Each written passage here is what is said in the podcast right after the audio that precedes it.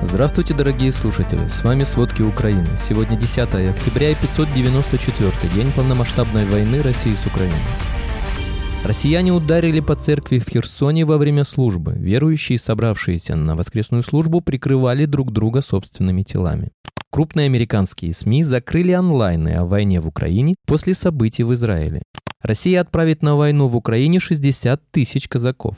Финляндия упростит конфискацию недвижимости у россиян. Обо всем подробнее.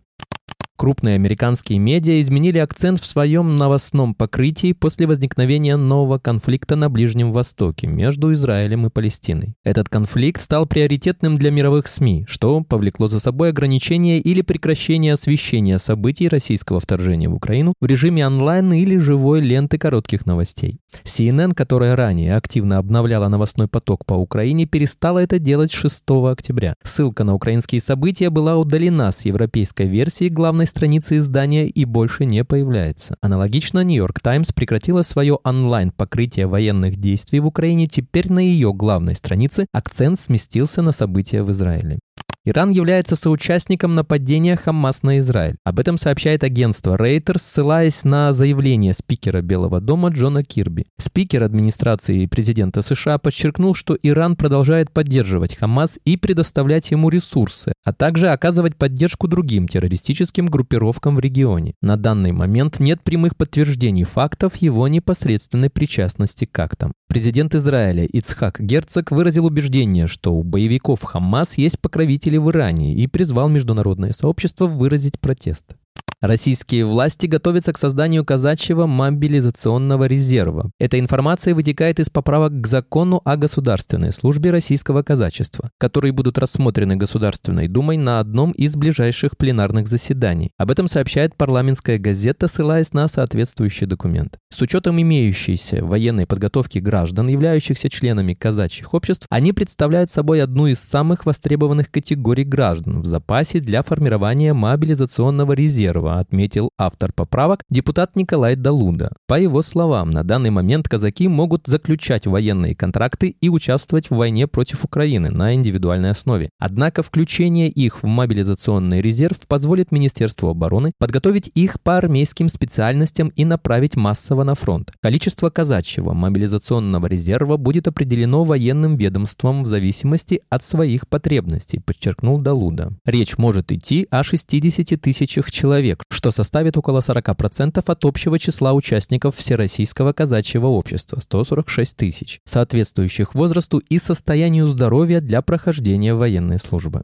Украинские военные на Мелитопольском направлении имеют частичный успех в районе Вербового Запорожской области. Об этом сообщил командующий оперативно-стратегической группировкой войск Таврии Александр Тарнавский. Он рассказал, что за сутки Россия провела 18 боевых столкновений, нанесла 8 авиационных ударов и совершила 455 артобстрелов. При этом подразделение ракетных войск и артиллерии из группировки Таврия в течение суток выполнило 795 огневых задач. Потери россиян на юге Украины за это время составили 100 147 человек. Силами обороны уничтожены 6 единиц военной техники российской армии, 2 танка, 3 ББМ и 1 артиллерийская система. Кроме того, ВСУ уничтожили 3 российских склада боеприпасов. Ранее началась новая фаза контрнаступления Украины, главный удар который пришелся на юго-восток, где бойцы ВСУ постепенно продвигаются через минные поля и под атаками российской авиации. Издание Wall Street Journal со ссылкой на неназванного американского чиновника сообщило, что главнокомандующий ВСУ Валерий Залужный сказал официальным лицам США, что украинские силы находятся на пороге прорыва, комментируя критику медленных темпов контрнаступления.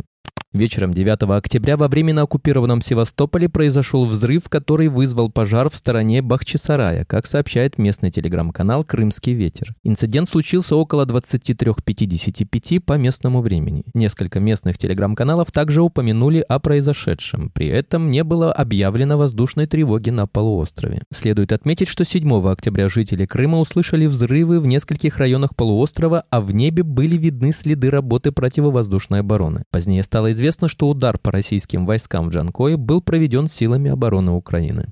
Россияне ударили по церкви в Херсоне во время службы. Верующие, собравшиеся на воскресную службу, прикрывали друг друга собственными телами. По информации СМИ, возле храма разорвалось несколько снарядов. Один из них попал на территорию, вызвав различные разрушения. В небольшой церкви находилось много людей, двое получили ранения. Первую помощь раненым женщинам оказали прямо в храме.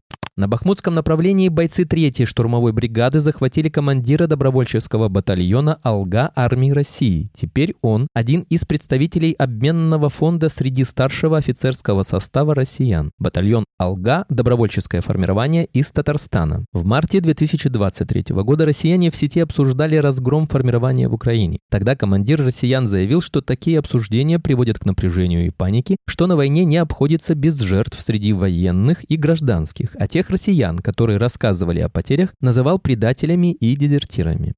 Киберспециалисты СБУ в Запорожье разоблачили двух агенток ФСБ, занятых сбором информации о боевых позициях системы противовоздушной обороны ВСУ и передачей личных данных украинских защитников в Россию. Эти две жительницы Запорожья были завербованы представителем ФСБ через удаленные каналы. Одна из них пыталась выявить местоположение зенитно-ракетных комплексов ПВО на передней линии обороны области и передавала ФСБ данные о родственниках военнослужащих, а также их товарищах по боевым действиям. Вторая женщина охватывала прифронтовую зону, фиксировала места временного базирования военнослужащих и техники ВСУ. Женщинам объявили обвинение в государственной измене, им грозит пожизненное заключение.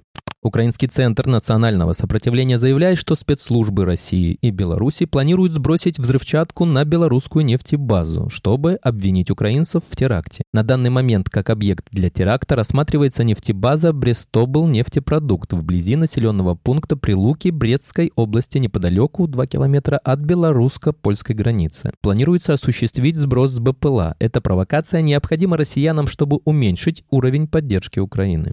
Пресс-секретарь президента России Дмитрий Песков не смог ответить на вопрос о сроках завершения войны в Украине, которую начала сама Россия. Такой вопрос ему задали на брифинге в Кремле в понедельник 9 октября, пишет российский Интерфакс. Как пишет издание, ранее представитель Комитета Госдумы России по международным делам Леонид Слуцкий заявил, что СВО в ближайшее время будет завершена. До этого заместитель председателя Совбеза России Дмитрий Медведев заявил о намерении захватить больше украинских регионов.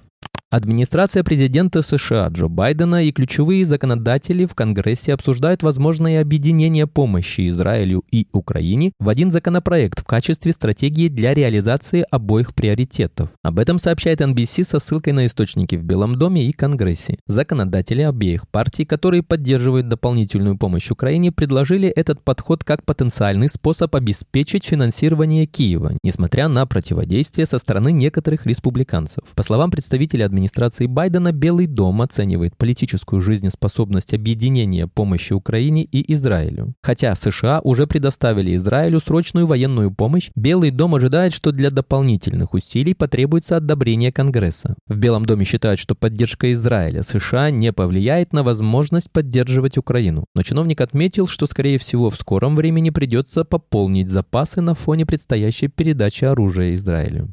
Правительство Финляндии намерено упростить процедуру изъятия недвижимости или долей в недвижимости у российских граждан, объявила министр юстиции Лина Мэри. Такой шаг мотивирован тем, что владельцы из России с каждым разом все чаще пренебрегают своими юридическими обязанностями. В частности, россиянам затруднительно вносить платежи за жилье в Финляндии из-за закрытия счетов в местных банках и отсутствия банковских связей между странами. В этом летнем сезоне Финляндия ужесточила въезд для российских граждан, в том числе для владельцев владельцев недвижимости. Теперь собственникам приходится предоставлять обоснование необходимости личного присутствия в стране или ремонте и обслуживании недвижимости. После этого российские владельцы обратились с просьбой к президенту Финляндии о смягчении условий въезда. Заявление подписали около 750 человек, однако в финском Министерстве иностранных дел заявили, что официальные власти не рассматривают вопрос об упрощении въезда для владельцев недвижимости из России. Спасибо, это были все главные новости о войне России с Украиной Украиной к этому часу. Помните, правда существует, а мы стараемся сделать ее доступной. Если вам нравится то, что мы делаем, пожалуйста, поделитесь этим подкастом с друзьями в России. Также, если вы хотели бы помочь нам делать материалы еще более качественными, пожалуйста, оставляйте фидбэк. Это очень важно для нас и для распространения правдивой информации. До встречи.